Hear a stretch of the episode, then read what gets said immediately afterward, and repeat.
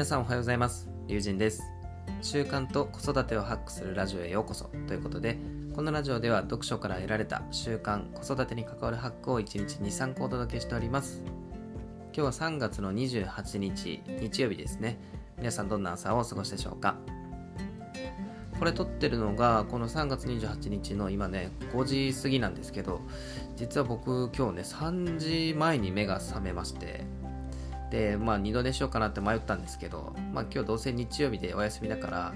まあ最悪ね昼寝すればいいかなと思ってあの3時から、えー、作業しておりますはいまあ今日もね元気にやっていきたいなと思ってるわけなんですが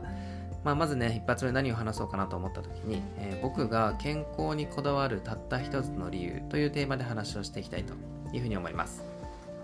先にね、あの結論から言っていくと、これはあの健康は全てではないんですけど、健康を失えば全てを失うからというこの理由になります。まあ、ここをね、深掘りしていきたいなと思います。で、あの概要欄の方に参考になるツイートということで、一応僕がこの間ツイートしたものを貼ってるんですけど、あのここを見てもらえるとこれですねあの僕が考える意見というよりはあの鴨頭義人さんあの YouTube の講演家の方ですねの方が言ってたその Voicy の内容をそのままちょっと引用させてもらってます、まあ、それぐらいすごく僕はあの影響を受けた言葉だったのでぜひねこの音声も聞いてほしいなというふうに思います。では、えー、深掘りしていきたいと思いますが僕が今あの健康のために行っている習慣どんなものがあるかなと思った時に、えー、上げてみるとですね、まあ、まずは1日1食あとは毎朝3キロのウォーキング週に3から4日のヒットトレーニングあとはヒットトレーニング以外の日は腹筋コロコロとか腕立てスクワットそれから定期的な歯科検診ですねフロスをしたりとかもしてるしマウスウォッシュも毎日使ってると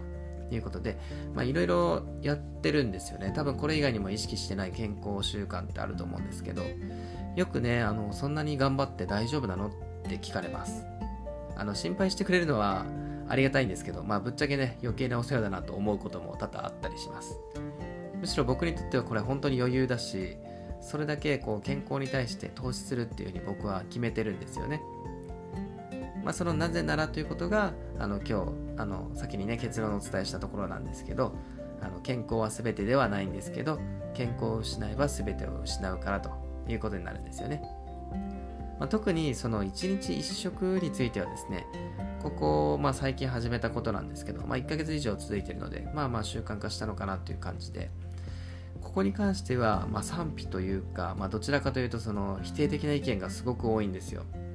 あのむしろ体に悪いんじゃないとか、なんか元気なさそうだねみたいな感じで言われちゃうんですけど、でもそう言われた人に対して、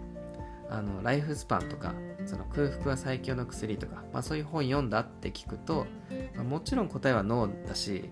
その本を読もうとすらもしてくれませんよね、まあ、それはそれであのもうそういう価値観だからもちろんその強制する気は一切ないんですけどこうリアルな社会でこの考え方が浸透するのはなんかねまだまだ先のことなような、まあ、そんな気がしてますね。結構あの Twitter の世界とかそういう SNS の中ではその1日1食とかあの断食ねファスティングとかチャレンジしてる人ってよく見かけるんですけどなかなかねリアルな社会の方にはいない気がしますね。まあ僕の周りだけかもしれないですけど、まあ、こんな感じでちょっとねあの横道それましたけど僕はねあの健康で長生きしたいなっていうふうにあの毎日のように思ってます、まあ、そんなこと言うとそんなに長生きしてどうすんのとかまあ、事故で死んだら笑えるよねみたいな、まあ、そんな感じでねあのバカにされることも多いんですけどなんかね今僕結構幸せなんですよね。あの仕事もそうだしあとは副業ですね。こうやってラジオ撮ったりしてることとかあとは子育ても本当楽しいですし、まあ、こういう環境がねいつまでも続いてほしいなっていうふうに思うわけですよ、まあ、いつまでも若くて健康で子供の成長をね見届けたいしやっぱりねその先のやっぱ孫と元気に遊ぶおじいちゃんでもありたいなっていうのをねあの今からでも思ったりしてます。だからね僕はこれからもあの健康に投資をし続けたいなというふうに思ってますしやっ